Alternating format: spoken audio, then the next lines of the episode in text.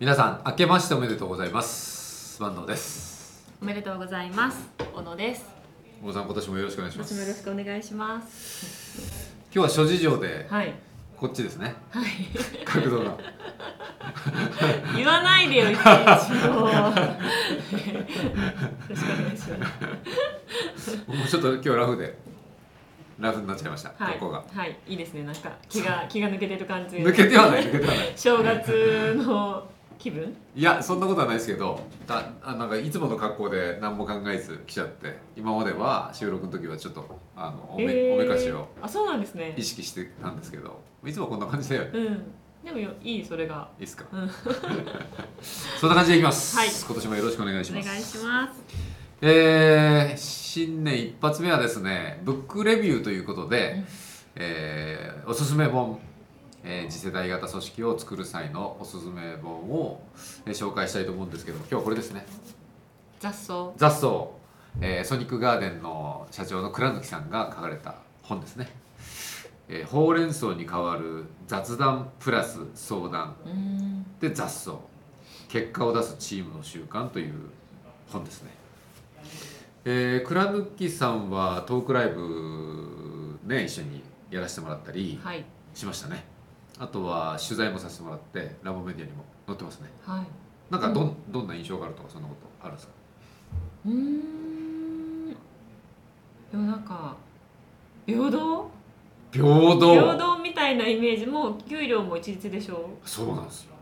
あとはその後に結構なんかテレビとかでメディアで取り上げられてるのをよくうん、見かけたのうで、んなんか本当に次世代の組織で先端を切ってる人だなってうん。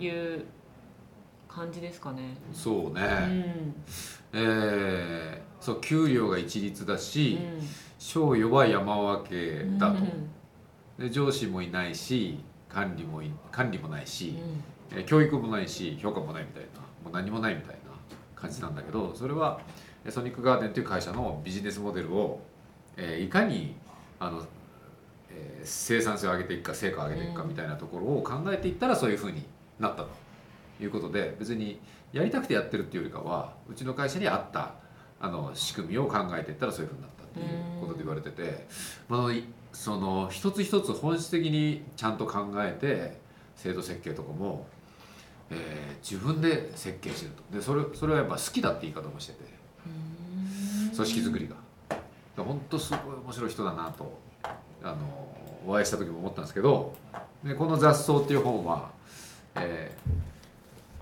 その会社の中でソニックガーデンっていう会社の中で、えー特に重重視している雑草について、まあ、雑だ雑な相談を掛け合わせて雑草って言うんですけどその独自の文化について書かれてるんですけどすごい面白いです。いやでもそこにポイントがあるっていうのはなんか言われてハッとしました。確かにね、うん。結構あ雑談とかってしてないなとかうん。相談もなんか自分で決めないといけないみたいなこううん。セルフマネジメントをしろみたいに言われてるからうん。自分で考えて行動しないといけないからなんか相談をしたらちょっとなんかセルフマネジメントできてないんじゃないのかなって思われるのかなとかいう認識があーいやとか自分で考えて自分で決めないとみたいな感じでうんうん言われそうだと、うん。っうていう認識があったけど、うん。あでも一番したいことだなって。んおお雑談大好き。あ雑談？そっち？そっち。相談もいいけどやっぱ相談したいし雑談もすごい好き、はいはいはい。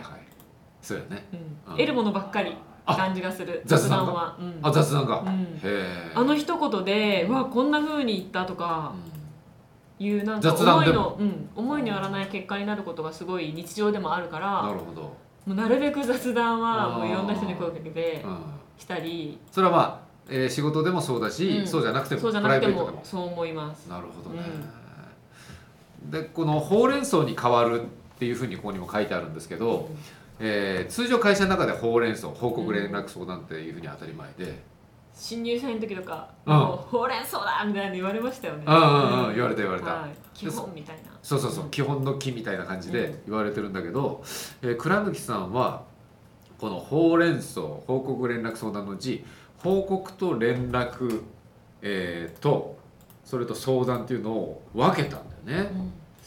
で報告と連絡っていうのは、えーまあ、過去の話じゃない、うんうん過去あったことを報告したり連絡したりするでそれって、えーそのために時間取ったり会議したりするのもう面倒くさいんじゃないかと、うん。もう変わらないからですか？内容が。えーそうそう。それはな、まあ、報告はまあした方がいいんだけど、えーそのためにその週に1回集まって、じゃあ報告しようかみたいな、うん。いうようなことをわざわざしなくても、今チャットツールもあるし、随時できるじゃないそういうのやり取りがさ。はい、なので、うんそのためにその会議を使ったり会議をしたり報告書をいちいち作成したりするのとかは今このインフラがめちゃくちゃ便利になってるから、うん。そこでそれがもったいないと。だからなんかわざわざしなくてもいいんじゃないかというようなことを言うんですよ。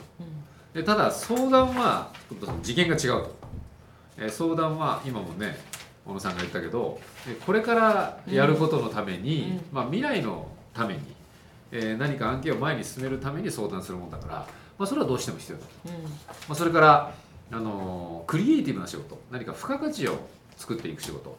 新しい仕事の時とかはなかなか答えもないし、えーそういったものの時は自分で決めるよりかはいろんな人の知恵を借りて、えー決めた方がよりいい決断がしやすいし、まあ、いい企画が生まれやすかったりするから、まあ、そういうことのために相談は大事だうんうん。ということでだからそのほうれん草とかも言わないでも相談だけいかにできやすい形にするかっていうのが特にこれからの会社とかこれからのその付加価値を出すような仕事には必要だろうみたいなことでまず考えたと。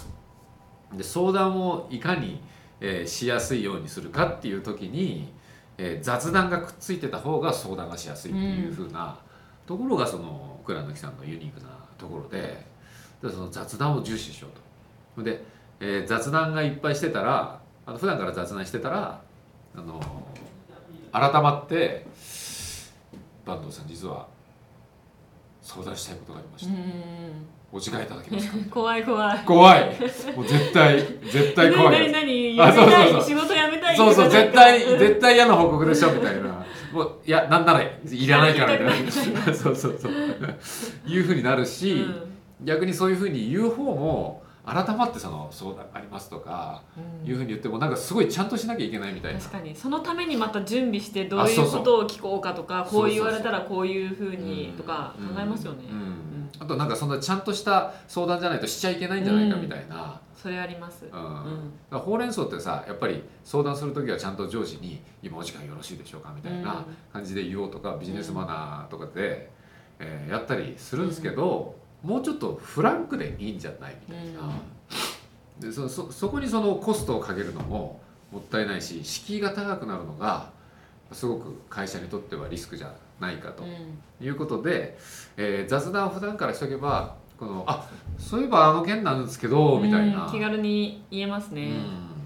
あとはそうソニックガーデンっていう会社だと「あ今雑草いいっすか?」みたいな「いいよ」みたいな感じで共通言語になってるみたいなんだけど、この雑談がベースにあることによって関係性ができてると、えー相談がしやすくなって雑に相談ができることでわざわざ改まって来週の火曜日によろしくお願いしますみたいなことじゃなくて、今ここでパパッとできれば、まあ、それだけで問題が解決しちゃったりすると。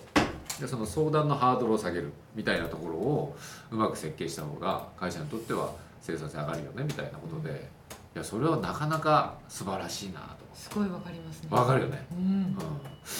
うん、で上司の方からしたらいつでも相談しに来いよとか、なんで相談しに来ないのかなとか思ってんだけど。うんいやー聞きづらい聞きづらい。あ聞きづらい。貴重なお時間をいただくのに私のなんかこんなつまらない相談で時間を取ってしまってとかあ思ってしまいますよねこっちは。そうだよね、うん。それがそのあのそんなにね上下関係がなくっても、うん意外と普段は気楽に話してても、だけどなんか仕事になるとちょっと改まったりはい。しやすいよね。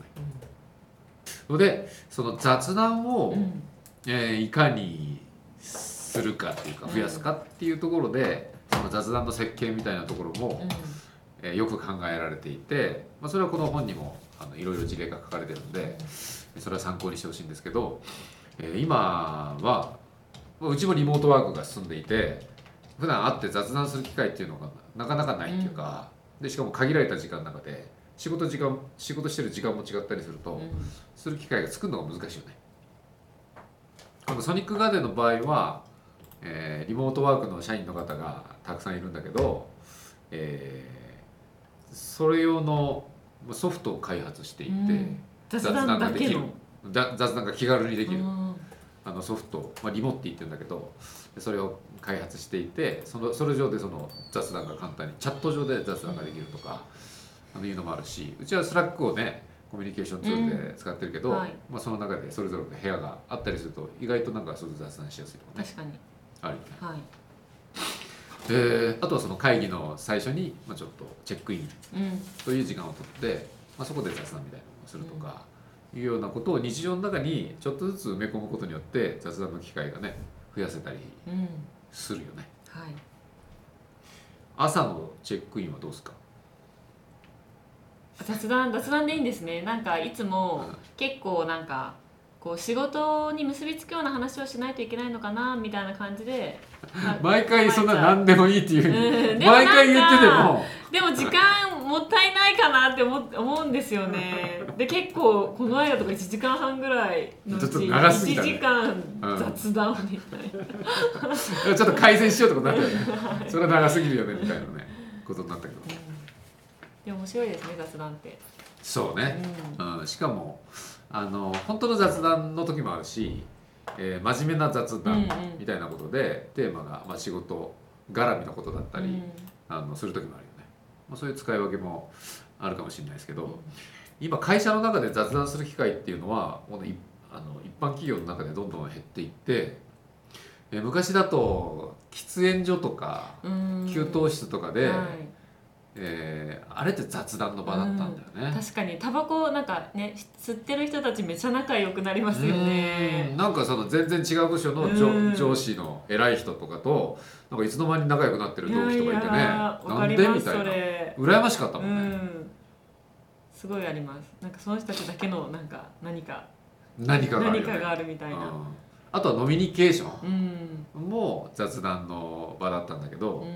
今飲み会もうんなかなか開きづらいしあとはその残業して夜遅くに、えー、と仕事しながらダラダラ喋ってるみたいなのも結構あったんだけど、うん。今は残業もしづらいしうん。残業ができないんで業務時間かなり効率よく仕事しなきゃいけないから雑談する暇がないみたいな、いう感じになってる企業多くてで前も、えー依頼されたのがいやそういう社員のコミュニケーションをもっと増やしたいから、えー研修をやりたいみたういな、ん。いうことを言われた時にわざわざ雑談の機会を研修の中に作って、えーでそんなことやるケースが必要になってくるぐらいこの雑談をやっぱどうやって作るかみたいなのはうん。重要になってるなと。